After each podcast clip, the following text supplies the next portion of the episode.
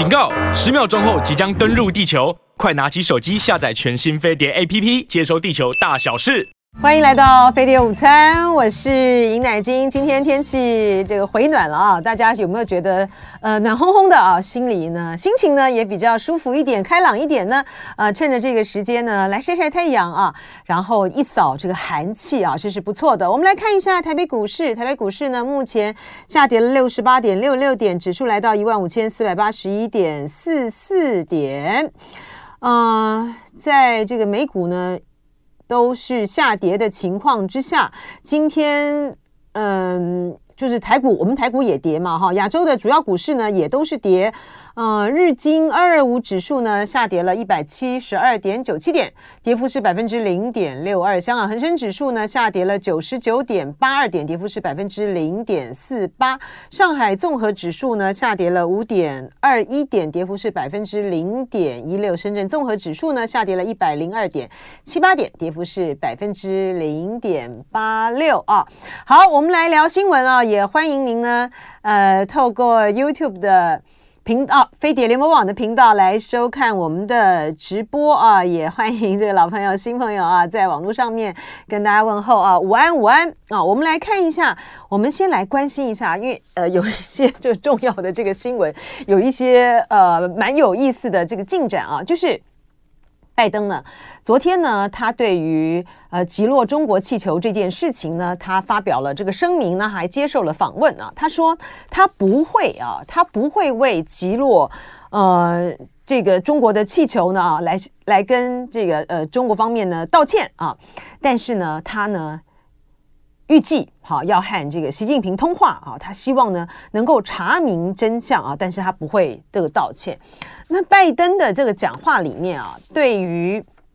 嗯美国的呃政学界来讲，学界来讲，他认为他保留了，虽然说保留了。虽然他对于态度上面呢好像很强硬，就是我不会道歉，但是呢，他保留了很大的一个空间啊，就希望说中美之间呢真的不要因为了这个气球事件而使得呢双方呢好不容易啊呃因为拜习的会晤呢而有进展的这个气氛呢一就被阻绝了。然后布林肯跟王毅在这个慕尼黑安全会议呃。要会碰面嘛？啊，在白宫方面呢，呃，国务院方面传出来了一些比较明确的讯息，呃，双方呢，呃，是不是有可能在这个呃慕尼黑的国家安全会议里面的这个会谈，呃，对于这一起的纷争呢，呃，采取一个比较有效的这个控管，让双方的这个事务呢，能够继续的往前前进下去。那其。拜登呢讲的就很大气啊，因为他没有办法在呃国内这个示弱，特别是这个共和党啊咄咄逼人啊，然后在这个气球的事件上面呢，对于呃他们的这个处置太过迟缓啦，怎么这么软弱啊，多所做指责的这个时候啊，拜登呢就必须表现的好像嗯态度上面是很坚决，但是他心里面呢着实是着急的。美国有很多的事项呢是必须要和。嗯，中国大陆呢来进行沟通的，特别是有关于美债的部分。呃，对于大陆的这个减持美债，这个美国很伤脑筋。所以为什么呃，财政部长叶伦在中美关系因为气球事件而呃非常的低档的情形之下，他还是愿意，他还是说哦，我要到这个中国大陆去访问。有很多至关重大的事件是必须处理的啊。那但是呢，因为美国特别是来自于国会上的压力呢很大。所以呢，行政部门呢，呃，就只好呢加码啊，一直不断的来制出一些的手段，比如说对于呃他们认为跟这个气球的制造有相关联的公司呢，祭出这个制裁。不过大陆也没有再客气了哈，那大陆呢就也反制，也制裁了呃美方的这个公司，像洛克希德啊这公司，而且也公布说这这美国的这个气球。呃，跑到我们的新疆，跑到呃我们的西藏，很咱进进出出非常非常的多了啊！就双方在这个气球的风波上面呢，外面啊，特别是官方那个势都不能够弱哦，势都不能够示示弱，但是呢，底下呢，他们彼此知道，互相呢是有确实的这个需要的。呃，拜登说，他说呃，他相信啊，呃，美国呢，呃。相信就是中国，习近平呢不，习近平绝对不会不希望他这样讲了啊，习近平不会不希望说跟我把关系搞坏啊，特别是我们有这么呃。这么好的这些的私人的交情。可是我觉得这就是一个相互需要的问题啊，就在于是说，到底是呃美国需要中国的多，还是中国需要美国的多啊？在有关于国债的这个问题上面，还有很多很多至关重大的这个问题上面，当然是呃美国需要中国的多啊。然后呢，你现在呃双方的这个气氛呢，呃又又陷到这个低档，那你能够阻止呃大陆呢在疫情解封之后，他也用尽了各种的手段，希望把这呃外资呢吸引回去，然后更大的投资呢吸引进来。但是你这个美国你挡得住吗？哦，你现在呢，你虽然用这个晶片法案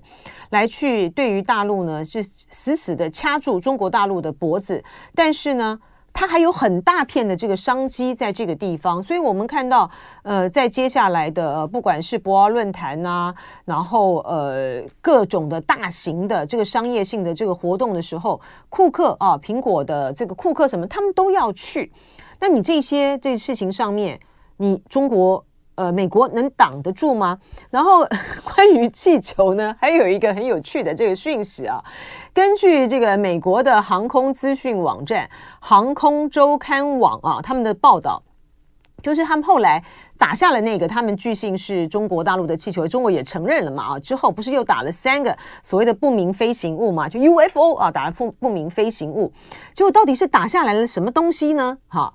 呃，就说是。美国伊利诺斯州的一个名叫做北伊利诺斯瓶盖气球队啊的轻型高空气球气球兴趣俱乐部，它这个 它所发射的那个气球啊，可能就是呢，呃，美国用这个 F。战机啊，F 二战机，还有这个 M 九 X 导弹击落的不明飞行物的苦主啊，他是俱乐部的呃，有一个已经失联的气球，跟这个美军呢击落的那个不明飞行物的地理位置、时间点和高度上面呢都很吻合哈。他们最后一次呢，这个气球他们回报的位置呢是在二月十号，而且你打下来的还是自己的。伊利诺斯州，对吧？是我们自己自己人的 私人的俱乐部的一个气球。它最后一次回报的呢，是在阿拉斯加西部海岸啊，高度呢大约三千八百九十九三千个，对不起，我说错，我念错了，这个三万八千九百一十英尺的这个地方啊。然后呢，他们呢，呃，随着那个他的俱乐部啊，他就根据这个美国国家呃海洋和大气局的这个实推推演的这个模型啊来推算，它接下来呢就会出现在加拿大的育空地区中部的上空。哇，你看这个有没有这个地点有没有很熟悉？最近这几天有，最近这一长段时间以来，有关于这个气球的，大家已经啊、就是听很多了。那个你对那个育空地区有没有？感觉到很熟悉，他说可能呢，这个就是他们用 F 二二十二战机 A A M 九 X 飞弹击落的这个飞行物，那位置就很吻合啊。哈哈。然后你知道那颗气球是多少钱吗？那颗气球呢，大概就是在啊、呃、一一百二十一百八十美元上下，就一个气球，哎，真便宜，这么便宜呢？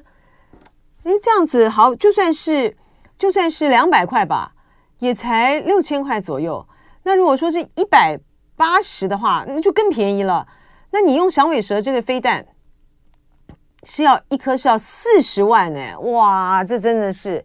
哇，真的是这不这这个连用大炮打小鸟呢都不足以形容的啊。然后呢，美国呢就真的是很坏，的确。就是呃，这个呃，Number One 啊，Number One 所说的，拜登要先说明炸毁北溪一号这件事情，没错，说的很对哈。呃，美国用这么大的这个力气去炸去炸毁了中国的气球，哈，你不管你说它是间谍气球也好，或是如中方所说的是侦测气象的这个气球也好，它对于它对于美国。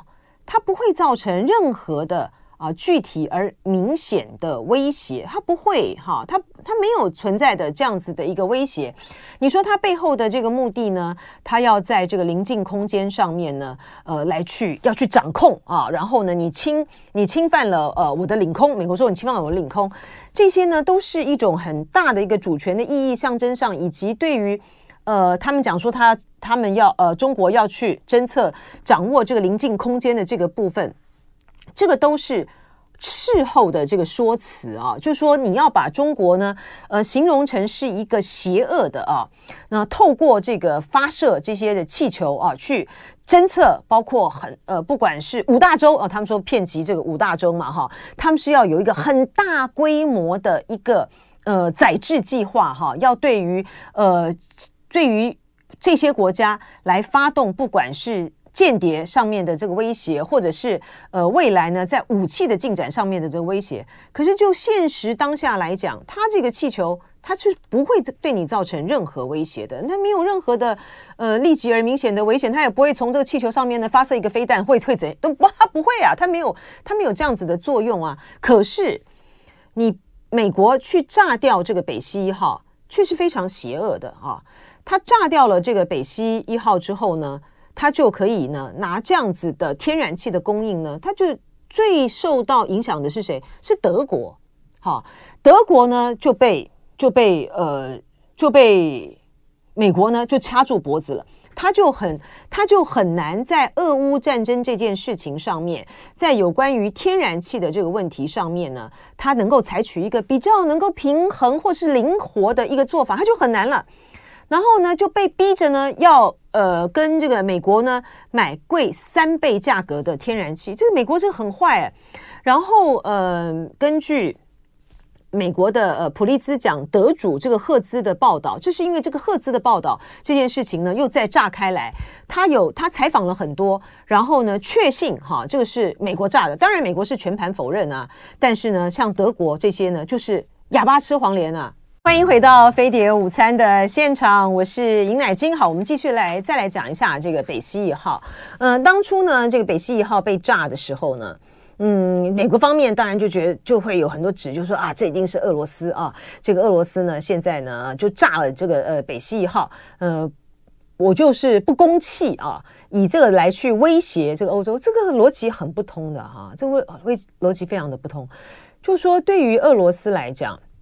他提供给天天然气给欧洲的国家，正是他在这个俄乌战争之中呢，对他来说是一个最有力量的一个筹码。你美国要呃制裁我哈，可是呢呃你欧洲国家哈，德国啊，你这些国家有这个天然气的这个需要，你就会在。你就会在这个这场战争上面呢，在对待这个俄罗斯、对待乌克兰，然后呢，对于我基于我民众的需要上面，你就会有很多的很多的权衡的考量必须要做。但是呢，你现在呢，呃，你美国呢把它炸了这个之后呢，你就断了这些人的念了哈。而且对于俄罗斯来说，我今天如果说我呃因为你们呃制裁。然后呢，呃，还要给我后来这个叶伦不是搞了一个吗？还要限定他的那个出售的这个价格，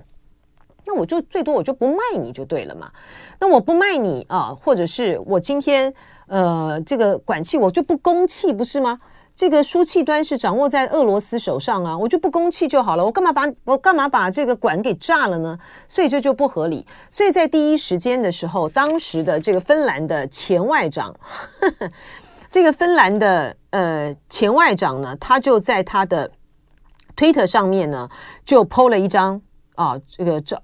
爆炸的这个照片，然后就说谢谢你美国好，然后又写说三百亿美元的废五金沉入海底，是俄国入侵乌克兰罪行的另项代价。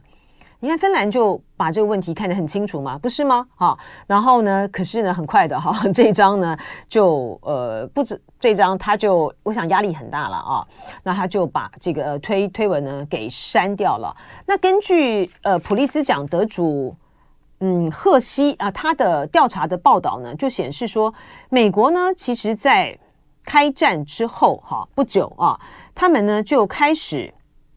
就开始啊。去讨论啊这个问题了，嗯、更早哦，还不止哦，这个更早哦，这个是在这个呃因为今年是二零二三年嘛，呃，二零二二年的时候，二月二十四号，俄罗斯才入侵乌克兰。那根据他的报道是，他在二零二一年十二月的时候呢，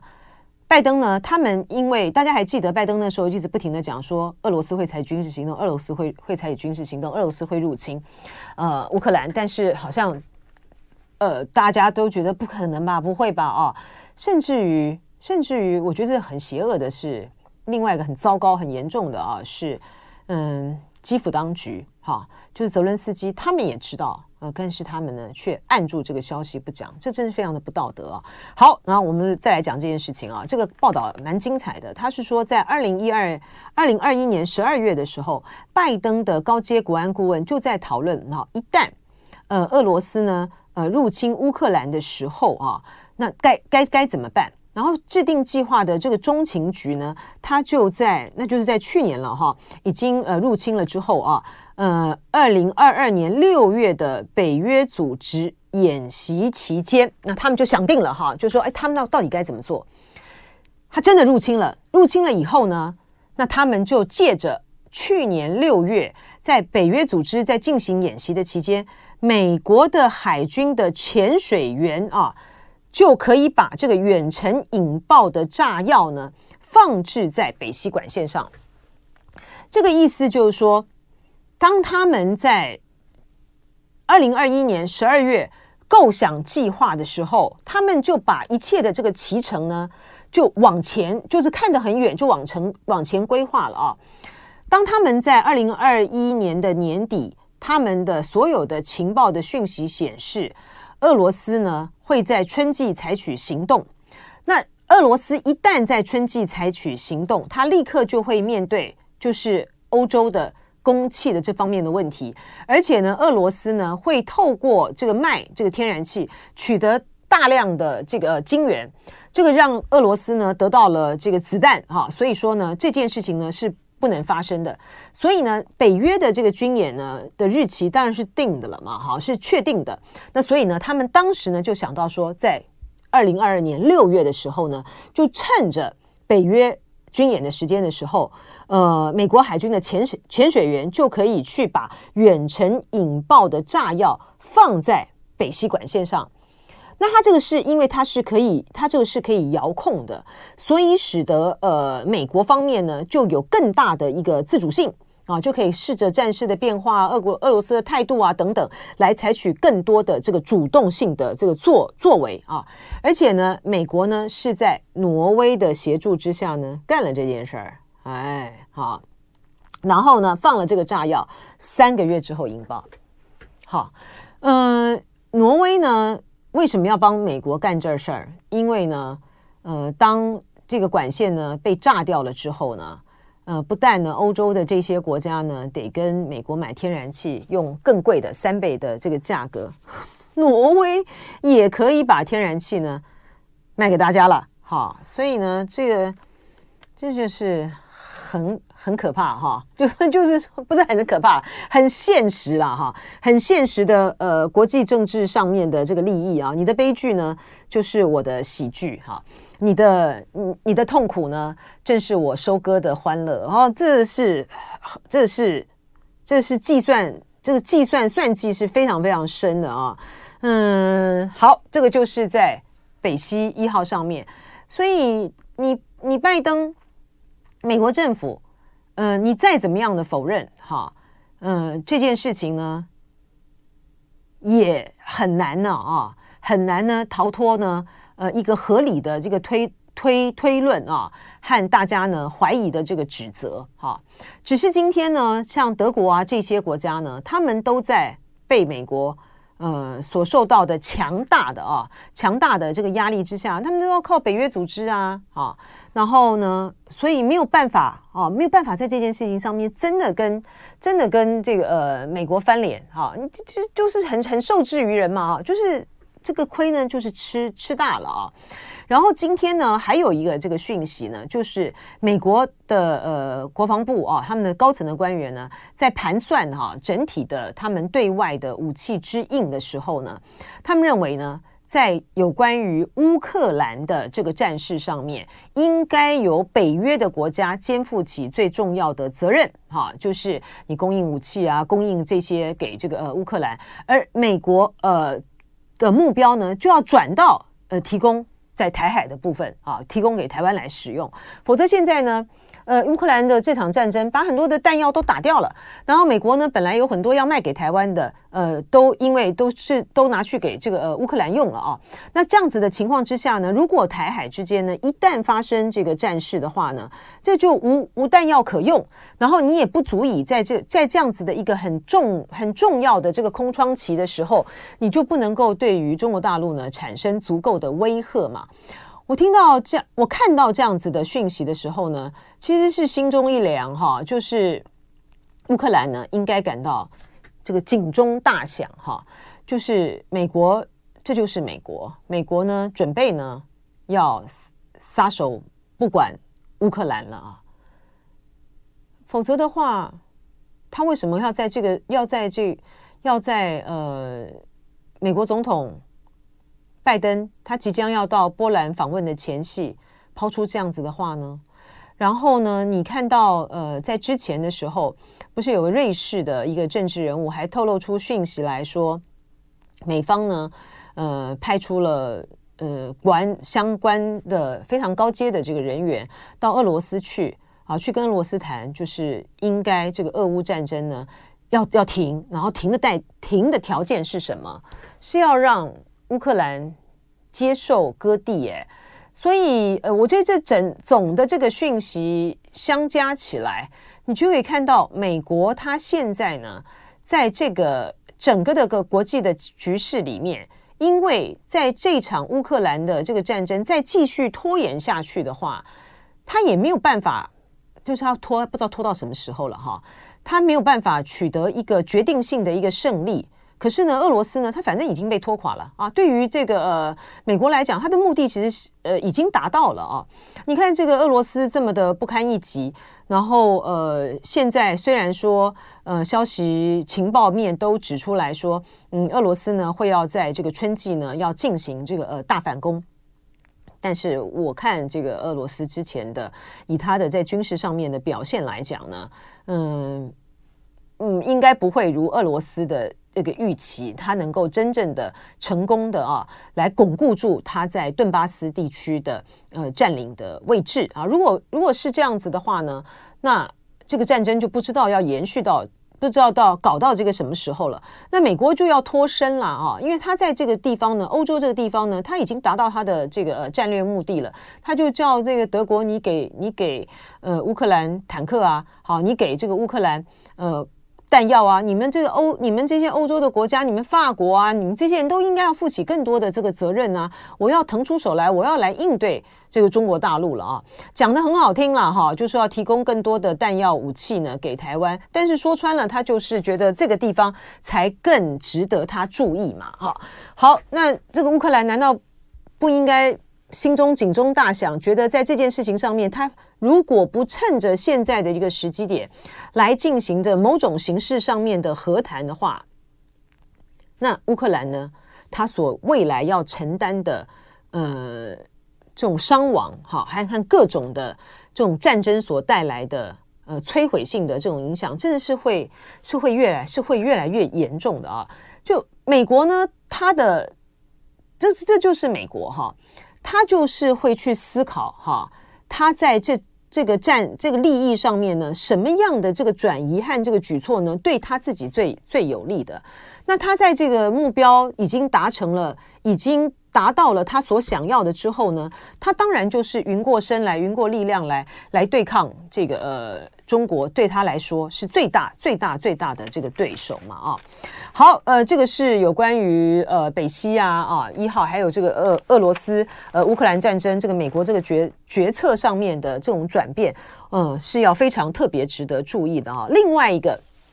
也是跟呃印太战略、美国对中这个战略呢有有关的，就是嗯，美国的五角大厦啊，国防部负责。中国事务的最高级别官员哈会在最近呢访问台湾。我相信呢，他的访问台湾啊，呃，必然会引起呢中国大陆呢，呃，以具体的行动哎来表达抗议啊，呃，就是不管是军机、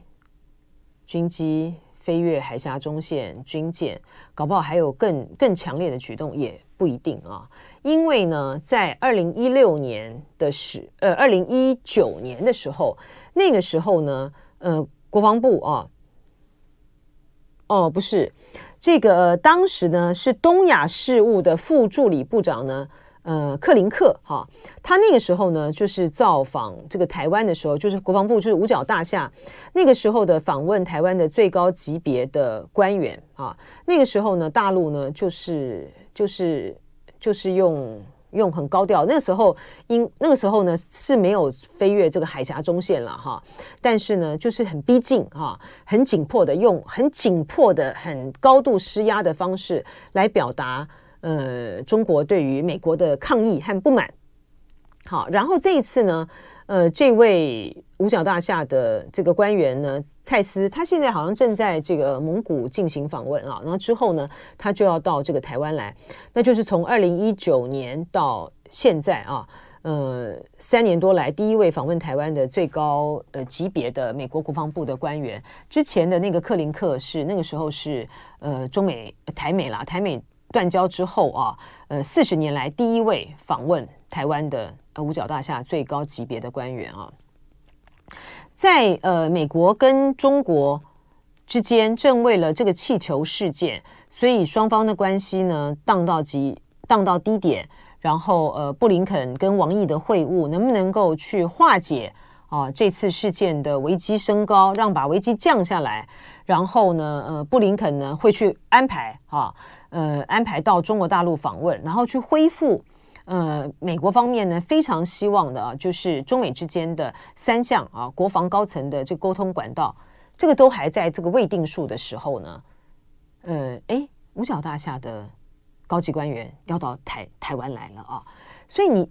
这个对于呃中国大陆来讲，它就是散布了一个什么样的一个讯息啊？这个讯息当然是就是干涉，哈哈，就是对于大陆的解读来讲，你就是在干涉我们的内政啊，哈，你就是你有心吗？你真的是有心要在这个中美之间建立这个护栏吗？我不是讲了很多遍吗？呃，这个呃，台湾问题是核心中美呃关系中核心中的核心，这已经不知道要再该怎么个核心下去了哈。核心中的核心哈，就美国还是这样做哈。呃，我觉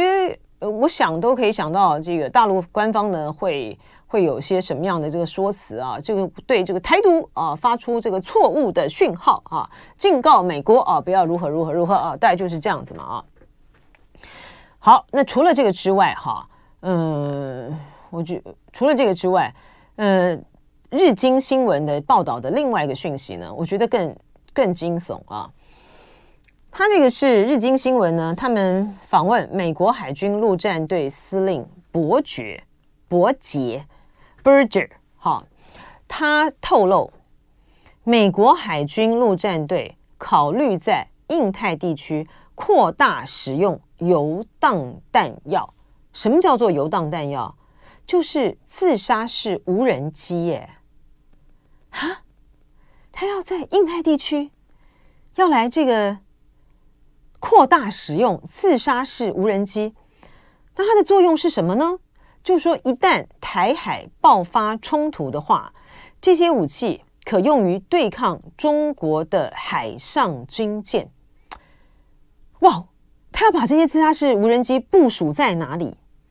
部署在日本吗？冲绳吗？西南诸岛吗？还是要成为台湾的一个重要的军购采购项目呢？好，我们继续来讲这个呃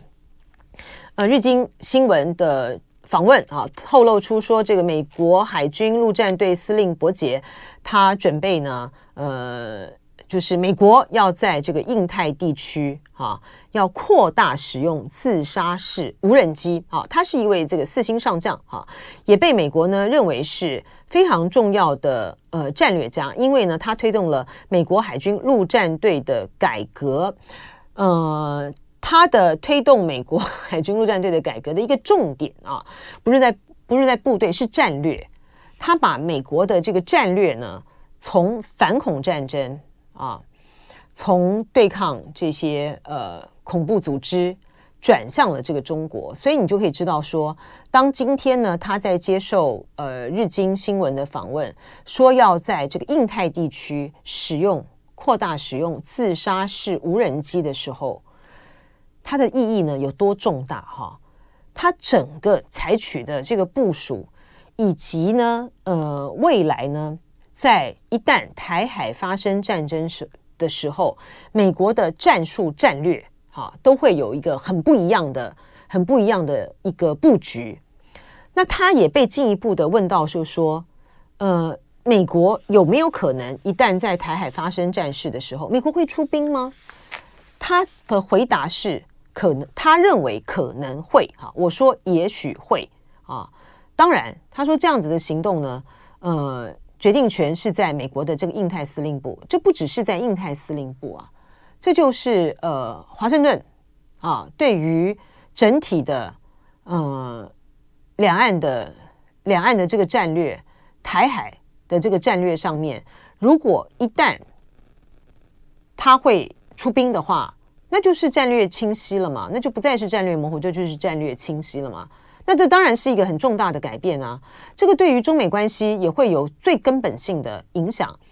那。拜登他在之前的时候，呃，接受访问的时候，他被问到说，他说美国的男男，他一旦台海有事，美国的男男女女啊，美军啊，男男男女女啊，都会都会来这个尽力嘛，哈，那等这就是战略，就这就是战略清晰嘛，啊，嗯，可是呢，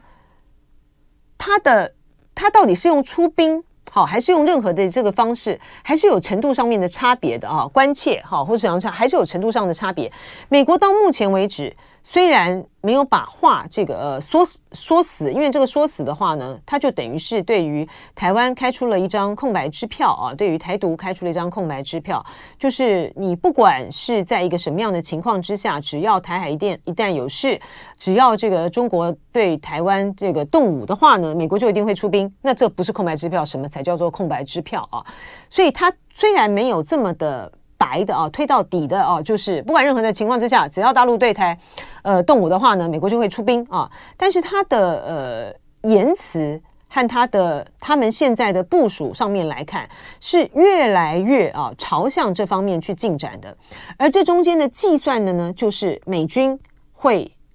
承担多少的这个损失。那在美军呢不直接介入战场。不直接造成美军的重大伤亡的情况之下，他现在就是加强在日本的部署嘛，啊，不管是在呃日本的这个西南诸岛啦，啊，然后呢，他们要去部署这些飞弹呐、然后呢，要日本啊去改了他的安保三文件，要可以采取对敌基地攻击啊，然后呢，日本呢要买这个战斧飞弹，他都是要在战事呢爆发的时候呢。采取主动，采取主动是谁主动？是美 是日本去主动，是日本你去主动啊！哈，你那边你去发射啊，你去发射这个飞弹啊！哈，你去对，你去对敌基地攻击啊，你去保障我们这个的安安全啊！哈，哎，但是呢，如果说美军呃接下来他加入这场这个战争的作为的方式是扩大呃自杀式无人机的使用的话，那就。那就那就很不一样了，那就是个很不一样的一个设想了。因为呢，你这个自杀式无人机，你呃在空中停留了一段时间之后，你识别了目标，你就可以对对这个目标呢进行猛烈猛烈攻击。哈，他说，虽然这个自杀式无人机的破坏力比导弹小。可是呢，你比较容易部署哈，而且呢，会使得敌人没有办法从海上进入战略要塞哈。对呀、如果说要让这个呃敌人没有办法从海上进入战略要塞的话，那就是以这个呃解放军的军舰没有办法登陆台湾嘛，是这个方向嘛，对不对？那这样子，你的这个呃自杀式无人机就是要要部署在台湾才对啊，哈，或者是说你要在哎，反正无人机嘛，哈，这没有人员的伤亡，那呃各各方面的这个考虑就小很多嘛，哈。那你也可以在这个海上海海面上面，对于这个美国呃，对于中解放军的军舰、军机不是军机了，军舰了哈，产生这个呃攻击嘛，才大规模的这个攻击。我在想哈，这个呃日本人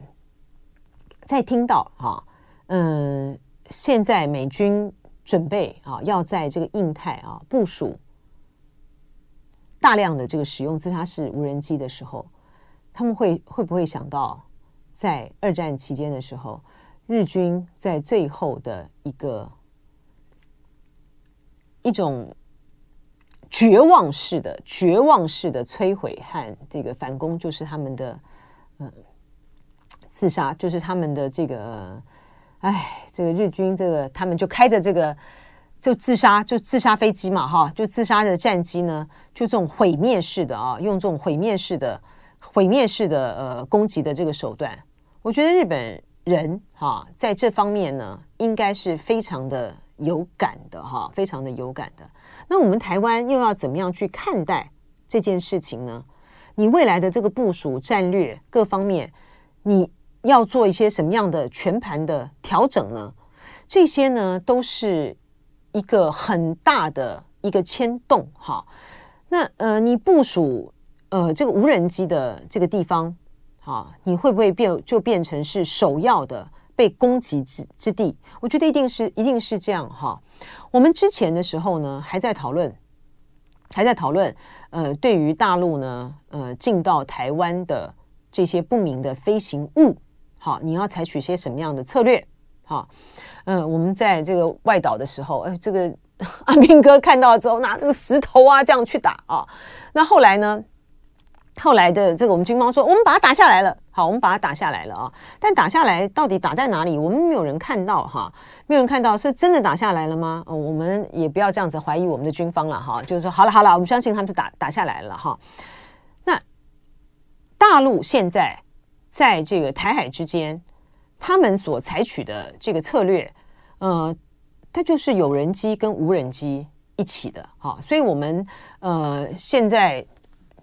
就军方的这个监视来讲，不就是像啊有多少架呃歼，比如说歼呃歼歼十啦或什么有多少的这个军机啊运输机啊，然后有多少这个无无人机哈？那大陆采取这个有人机无人机的这个策略，然后呢，美国现在如果要大量的使用扩大使用无人机，而且是自杀式无人机的时候，大陆会又会进行什么样的反制？那台湾呢，又要进行些什么样的一个部署？这里面牵涉到的这个牵动是无比这个巨大的啊，嗯，然后你要承担的承承担的，呃，就是有人呐、哈，有有人机跟无人机，然后你的军舰上面啊，军舰上面你再去应对这个无人机的这个攻击的时候，军舰以及岸上哈，他们的战术跟战略呢，都要这个呃随之调整啊。这个无人机的使用当然是未来的一个很很重要的趋势。哎，大家有看这个 Tom Cruise 演的那个《捍卫战士》那个续续集吗？哈，有续集吗？有吗？有，大家有去看吗？好，最重要的呢，它这里面呢，他们正在讲，就是说，其实呢，未来呢，都会是用这种无人战机，哈，以这种无人机这个为主了啊。呃，可能像这种这个军这个哇，这样这样这样子这么优秀的这些的飞官呢，慢慢呢都要被淘汰了。不但不但是无人机啊，还有这个无人无人舰啊，哈，无人的这个军舰啊，所以这样打的呢，就是一场这电子战了哈。你在在幕后呢运筹帷幄啊，操操操控啊，哈。然后当我们当美国要把这个呃无人机当。作为这种自杀式无人机的时候，它在各种的设计上面呢，必然也会有一些不同啦，哈。所以这就是，这就是呢，呃，美我们看到的一个最新的消息啊，两岸的呃战略战术也会。有一个很重大的这个变化和必我们必须要因应。我听我看到这个新闻的时候，我的感觉呢是觉得还蛮蛮惊悚的了啊。好，这个呃也欢迎这个呃网友呢呃持续的哈来有一些的这个意见呐啊，来提问呐哈。呃，我刚才呢也是我刚才有回答一些问题了啊，就说嗯嗯。这有网友问说啊，为什么要找这个呃林少宇啊来谈啊？就是我们固定的这个单元嘛，就要找这个林少宇来谈。我刚刚有说明了啊，就是说这个呃，因为少宇呢，他是非常非常资深的呃军事和外交的记者啊，然后呢，他非常的用功啊，然后呃也非常的用心啊。我们有好他在跑新闻的时候，我们有好几个这个独家新闻啊，像这个。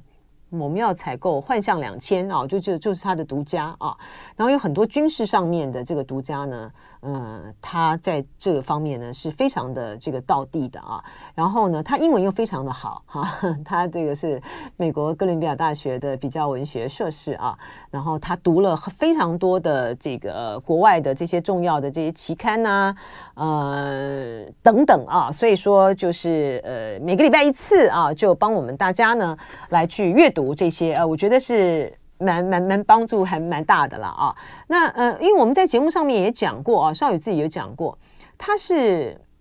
他真的很真的很很可惜了哈。他早发性的 Parkinson 好，所以他大概在五十岁五十岁这上下的时候，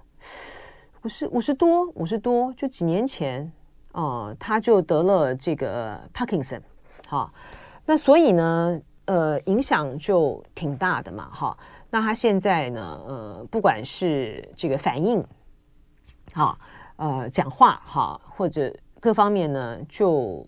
嗯，因为受到这个病的影响，哈，就是比较大啊，嗯，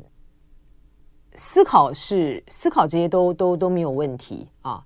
嗯，好，还不错，就是说，因为药物控制的这个还不错啊，所以呃，我们看到那个这个进程啊，就是有有被这个控控制住。少予的 Parkinson 应该是应该是遗传啊，因为他妈妈呢，呃，也是有这方面的这个病病症啊，那呃。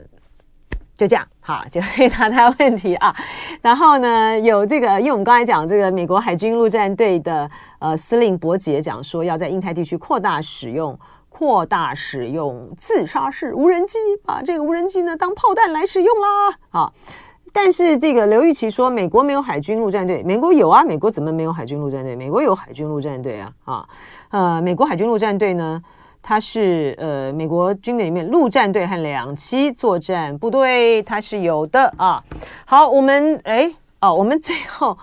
呃是有很多的这个朋友很很熟林少宇啊，像于芳就很熟这个林少宇，我们合作很多很多年啊，我们从九零年就认识到现在啊，呃，我们是很好的这个朋友啊，他的女儿是我的这个干女儿啊。那 Erica AZ 说，在亚太扩大也没有。大陆是近海作战，对啊，我但是我就是说，他当他把这个呃，帮他把这个、呃、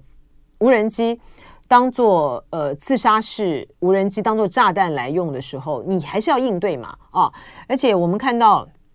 日本在二战的最后的时候呢，他的自杀式这个飞机啊，他所采取的这个策略，呃，毁灭性的这样子的一个策略的时候，但对于对于对于呃整体的这个战情，它还是它还是造成了美国这个呃巨大的巨大的损失啊哈嗯、然后呃对于台湾来讲，我刚才也讲了哈，就是他说他的目的呢是要让敌人无法从海上进入战略要塞哈，所以他到底是要怎么样的部署啊？怎么样来做啊？呃，未来会不会呃在我们的军购项目上面呢，我们会看到很明显的，啊，这方面的呃布布局不一样的地方，我觉得是非常非常值得关切的了啊。嗯，我说最后的一点的时间呢，嗯，我要讲就是说，这个我们蔡英文政府哦，这个内政部哦，真的是很瞎的一个蛋，真的是很瞎啊。他提出了一个房贷的补贴政策，然后呢要大撒币花钱，好，可是呢还买不到明星，好。就大家呢被批评的很多，非常的批评的很多，大家都不高兴啊。所以怎么有这么呆的呢？这些人是怎么想的呢？你你把那个呃你呃一年一次打死哈、给你三万块，然后条件呢是说你的年收入呢以家户为单位啊，年收入呢是在一百二十万以下，然后呢，贷款金额呢八百五十万以内。你这个八百五十万以内，在台湾呃，在台北市，你大概就是要一千二左右的房子嘛，哈。如果你这个首首贷是两成的话，你就说你对于其他的这些买不起房子人来讲，哎，你都可以买得起这个一百一千多万的这个房子了啊。那我都还买不起呢，那你还能够拿到三万块的这个补贴？这所以拿大家的纳税金呢来去补贴，所以难怪呢他们会说这是劫富济贫嘛。有推出这样的政策，然后被骂到要死，这个政府到底是怎么想的呢？你在这个房屋的政策上面，你到底有没有对策呢？还是只想短暂的讨好选民呢？这就是今天飞碟午餐。